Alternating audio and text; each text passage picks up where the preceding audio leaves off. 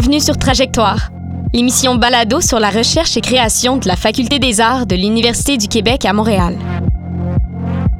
Dans cet épisode, Maude Darcigny-Trépanier, diplômée de la maîtrise en histoire de l'art, et son directeur de recherche, Dominique Hardy, replonge dans son mémoire intitulé La réappropriation comme acte politique à l'ère de la décolonisation, l'œuvre de Nadia Mir.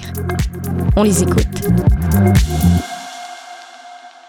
Pourquoi est-ce que c'était important pour toi de travailler d'abord sur l'art autochtone contemporain, mais plus précisément sur l'artiste Nadia Mir, et enfin, question qui était vraiment importante pour toi déjà à l'époque, cette question de l'appropriation. Qu'est-ce qui a fait en sorte que tu as voulu réunir tout ça dans un projet de maîtrise?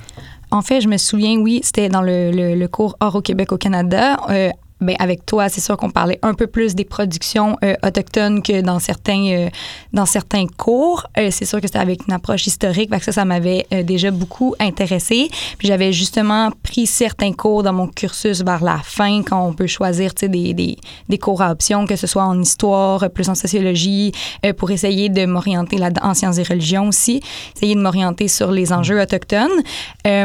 donc oui, le choix de Nadia Amir, honnêtement, ça va être, ça va peut-être sonner un peu, euh, un peu euh, comme cliché peut-être, mais oui, j'avais vu au début, euh, c'était une œuvre de Rebecca Belmore dans un cours avec Eve Lamoureux, et il y avait du perlage dans cette œuvre-là, c'est l'œuvre Fringe. Et puis, je m'étais vraiment comme intéressée à ça. Puis, il y a beaucoup de, travaux qui ont déjà été faits sur Rebecca Belmore. C'est une artiste que j'aime beaucoup. Puis là, en cherchant un peu là-dessus, ben j'ai un peu euh, rencontrer les, la pratique de Nadia Mir en même temps. Et puis là, je me suis vraiment intéressée euh, aux enjeux qu'elle abordait, la manière dont elle l'abordait, avec beaucoup euh, la présence de l'artisanat, tandis que Rebecca Belmore était beaucoup plus dans la performance. Alors l'œuvre de Nadia m'a beaucoup plus parlé pour ce côté euh, de l'artisanat-là, des pratiques féminines et tout. Fait que oui, ce choix-là, ça m'est venu, le choix de, seulement de l'artiste, ça m'est venu assez tôt, je dirais en fin de parcours de baccalauréat. Euh, ensuite, pour la question de l'appropriation, euh, c'est ça, c'était en 2015, c'était pas encore dans les médias, euh, je dirais mainstream, on n'en parlait pas beaucoup. Bonjour Robert Lepage. Euh, mais sinon, oui, c'est vraiment quelque chose qui m'avait intéressé parce que euh, en s'intéressant aux productions autochtones, je suis moi-même allochtone, donc je me disais comme, oh, il faut que je trouve une manière de l'aborder. Alors ça, je m'étais dit que ça pouvait être un moyen par la bande d'aborder des productions d'une manière, je dirais, différente, mais sans prendre la parole de personne. Je pense que j'ai répondu à tes trois questions. Je me trompe-tu? Maude, peux-tu nous résumer le mémoire que tu as accompli? Oui, donc euh, un peu comme au début euh, du petit résumé qu'on doit écrire pour euh, la littérature scientifique avant de déposer le mémoire, ce qui été probablement plus difficile que l'écriture elle-même. oui, mais en fait, le, le, projet, ça cherchait à faire une historiographie d'une artiste autochtone en mi-carrière, qui est probablement une des artistes autochtones les plus reconnues en territoire nommé Canada en ce moment. Euh, donc euh, oui, euh, c'est sûr que comme on avait dit, c'était une analyse et qualitative et quantitative à la fois. Puis on est on est parti vraiment du début de sa carrière. les premiers textes qu'on avait trouvés dataient de 1995, si je me souviens bien, jusqu'à 2016, parce qu'il fallait mettre une, une fin pour la la comptabilisation de, de, tous ces textes-là. Donc, c'était jusqu'en 2016. Puis, on a vraiment essayé de, tu sais, comme on avait discuté un petit peu tantôt de mettre euh, de l'avant euh, justement une euh, de créer un mémoire qui allait mettre de l'avant les textes des autrices autochtones pour avoir une démarche vraiment décolonisante, pas juste dans le dans le sujet, mais aussi dans la façon de le faire. Puis en même temps aussi, vu que c'est quand même un mémoire en histoire de l'art avec un corpus sur une artiste autochtone, ben on a analysé plus précisément ben, les œuvres les plus marquantes de sa carrière, dont notamment l'Indian Act je dirais que ça résume euh, assez bien le projet. Tu as utilisé un mot qui est devenu vraiment clé dans les études et ton mémoire en est un excellent exemple, ce mot décolonisante. Qu'est-ce que tu entends par ça? C'est quoi pour toi euh, embarquer dans ce processus de décolonisation? Euh, embarquer dans un processus de décolonisation, pour moi, c'est vraiment d'être capable de remettre des, des façons de penser en question jour après jour. justement, je pense que euh, quand j'avais été à, à l'UCAT à Val d'Or, il, un, il y a un guide sur, la, en fait, dans la communauté de Kitsakik qui nous avait dit, lui aussi était alloctone, puis il disait, moi, ça faisait quatre ans, mettons, que je travaillais là. Puis il dit, ben, considérez-moi comme si j'avais quatre ans, en fait. Puis j'ai trouvé que c'était comme vraiment la meilleure façon de le, de le présenter. Euh, je connaissais rien. Je veux dire, je connaissais les, les mêmes choses que à peu près tout le monde à l'école. Donc, euh, des choses qui, des fois, sont peut-être euh, erronées ou du moins euh, mal transmises sur l'histoire de, de, de, ces, de ces personnes-là, de ces communautés-là. Donc, c'est déjà de remettre ce système de valeurs-là en question. Je pense que c'est un parcours que j'avais fait normalement au cours du cégep, du, du, bac et tout ça. Mais après ça, de tout analyser ça dans une perspective euh, féministe intersectionnelle, euh, ça, ça a été vraiment au cœur de ma démarche. Euh, féminiser mon mémoire, trouver des autrices pertinentes, autochtones, qui, qui, justement euh, sont pas assez mises en valeur. souvent, on retombe sur les mêmes sources à, chaque fois. Donc, essayer de trouver quelque chose qui allait euh, vraiment montrer et euh, oui, le propos était décolonisant, je pense, mais essayer de le faire d'une manière qu'il était aussi, ça, c'est très difficile. Et en fait, euh, alors, le projet était déjà en herbe. Tu achevais les études de premier cycle, tu t'en venais à la maîtrise, et on avait déjà donc l'idée que le projet était solide on, allait le travailler et puis tu allais découvrir au gré de, certaines découvertes, euh, d'un parcours de lecture, euh, en rassemblant ton corpus, parce que Nadia Mir, c'est déjà tout un corpus, euh, au-delà d'une vingtaine d'années de production, donc il fallait faire le bilan de tout ça. Mais tu as aussi eu une première année à la maîtrise qui a aidé, je pense, à avancer les idées. C'était l'année de de séminaire. Comment est-ce que tu revois ça dans le miroir euh, maintenant, euh, cette année-là, dans la, préparation du projet lui-même de, recherche et d'écriture? Euh, oui, j'ai trouvé vraiment super utile parce qu'en en fait, je ne m'attendais pas à faire une maîtrise. Je me suis dit, ah, je, je, vais m'essayer. Puis au pire, j'avais toujours cette idée en tête de, mais si jamais je suis pas capable, je vais juste comme laisser tomber mon idée. mais oui, ça m'a vraiment aidé à comment je pourrais dire ça, comme recentrer mon sujet. Euh, c'est un nouveau type de recherche. On n'est pas habitué au baccalauréat de se faire dire qu'on peut critiquer quelque chose.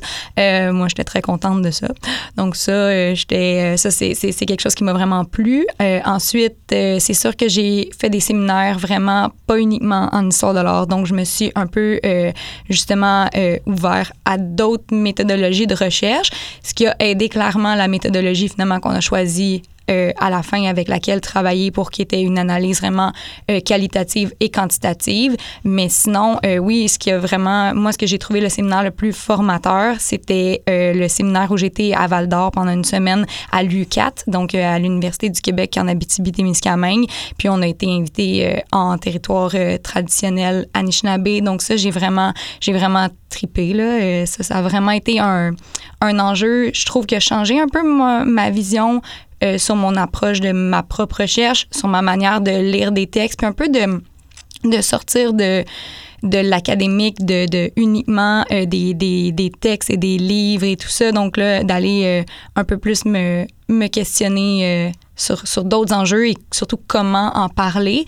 Donc je pense que c'est vraiment ce séminaire-là qui m'a aidé à changer la manière dont je voyais mon projet. Je ne sais pas si c'est si clair. Tout à fait. Je dirais que ça me rappelle à quel point et je pense que ça nous rappelle en général à quel point le parcours de maîtrise, bon, il y a un projet, il y a un sillon qui se creuse, oui, mais c'est élastique, c'est flexible. Non seulement ça, ça doit répondre à l'évolution du projet. Et toi-même, tu vivais, si je me rappelle bien, cette évolution, tu viens de le dire, il y avait eu des opportunités qui s'étaient présentées à toi et tu as pu en profiter. Et ça nous rappelle que déjà dans l'année de séminaire, il y a une flexibilité aussi au niveau de la programmation. On peut aller chercher des outils qui ne sont pas nécessairement directement dans le programme d'histoire de l'art à la maîtrise, mais qui existent dans d'autres programmes, en sciences religieuses par exemple, en communication, etc. Et tu as parlé, tu as utilisé deux mots très intéressants dans ta présentation, là, et j'aimerais juste que tu m'éclaires qualitative et quantitative. Qu'est-ce que tu entends par là? Parce que c'est important, c'est deux approches euh, très intéressantes. Oui, euh, mais c'est ça. En fait, euh, ça, c'est justement un des, des, trucs qui a changé. Moi, je pense que au départ, euh, je m'étais inscrit justement à la maîtrise, fait le séminaire de méthodologie, puis je me disais, je vais faire dans le fond un gros travail de bac, là, euh, juste plus long puis meilleur.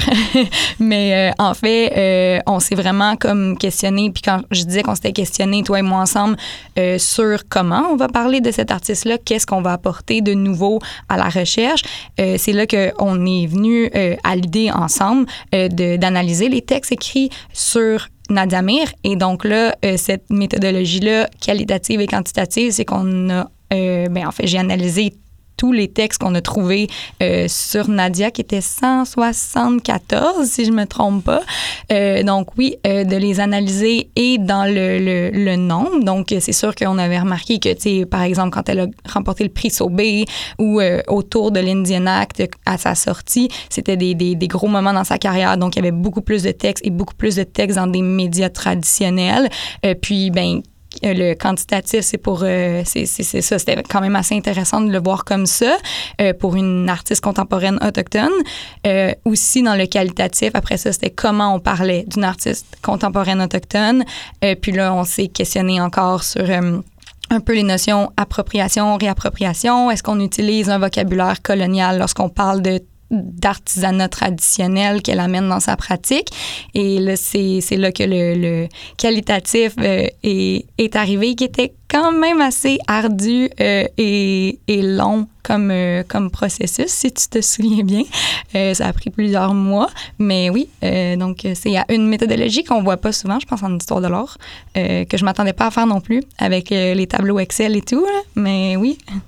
Mais je me souviens très bien, tu arrivais avec ces tableaux, avec les analyses très développées de l'ensemble du parcours historiographique. Donc, tu, ce qui veut dire ce que tu viens de dire là, les, 174 à, peu près de textes euh, qui marquent euh, la réception critique de l'artiste sur une vingtaine d'années. Et tu les avais toutes codées. Euh, quelle, quelle façon de parler de l'artiste, quelle façon de parler de l'œuvre, quelle façon de parler de l'appropriation. Et on avait découvert effectivement que le mot appropriation, qui était tellement clé et qui est devenu, comme tu dis, par la suite tellement important dans, dans les médias, avait déjà une panoplie de, définitions qui circulaient un peu comme ci, comme ça euh, dans la presse écrite. Et dans la presse écrite anglophone, c'est une chose, ou plusieurs choses dans la presse écrite francophone, c'en est d'autres. Enfin, c'est vrai que tu es à peu près la seule personne que je connaisse qui a vraiment risqué l'aventure et on voit la réussite a été très belle puisque ça a été reconnu par le jury de ton mémoire comme étant un apport euh, tout à fait original et tout à fait euh, pertinent pour comprendre euh, comment se construit l'image d'une artiste contemporaine, autochtone. et, mais tout ça, c'est très bien, mais tu as déjà évoqué les, les, longs parcours de faire ces tableaux, etc. Mais il n'y avait pas que ça, il y avait la rédaction, il y avait... Comment as-tu vécu cette période de ta vie? Parce que rédiger, c'est un livre que tu as écrit. Comment tu as vécu ça? Qu'est-ce, que, qu'est-ce qui se passe pour l'écrivaine qui, euh, qui entreprend une année de sa vie ou un peu plus euh, pour mettre au monde cette, ce grand objet qu'on va le mettre dans le livre? Oui, un peu plus, euh, oui. mais oui, puis en fait, je ne m'attendais vraiment pas, comme je disais, à aller faire des études au cycle supérieur. Euh, ça a été une grande surprise pour moi-même. Euh, en fait, je suis dyslexique aussi. Donc, euh, de travailler avec et les chiffres et d'écrire quelque chose d'aussi long, honnêtement, là, tu m'as rapproché en première année de bac pour me dire ça, j'aurais dit, ben non, c'est une joke. c'est sûr que je fais pas ça. mais oui, vraiment, ça a été, c'est pas que ça a été facile, c'est pas que ça a été plus facile que je pensais, c'est juste que ça s'est comme mettons, bien enchaîné, je dirais. Puis je pense que j'ai, tout au long euh, du parcours, euh, ce qui me faisait peur, qui était, mettons, la rédaction ou justement cette, cette analyse-là, euh, il y avait comme des côtés positifs dans lesquels je voyais que j'étais meilleure, euh, notamment de critiquer des choses. Donc ça, ça m'a aidé vraiment comme à balancer la, la, peur que j'avais justement d'écrire quelque chose à plus de 100 pages. C'est pas si pire que ça au final quand on y va petit bout par petit bout, chapitre par chapitre. Euh, c'est vraiment moins difficile euh, qu'on pense dans certains cas pour certaines personnes. Moi, je dirais que c'était comme juste un long, un long cheminement. Euh, j'avais pas, j'avais pas tant de, d'attentes positives ou négatives. Puis je pense que je m'en suis bien sortie au final.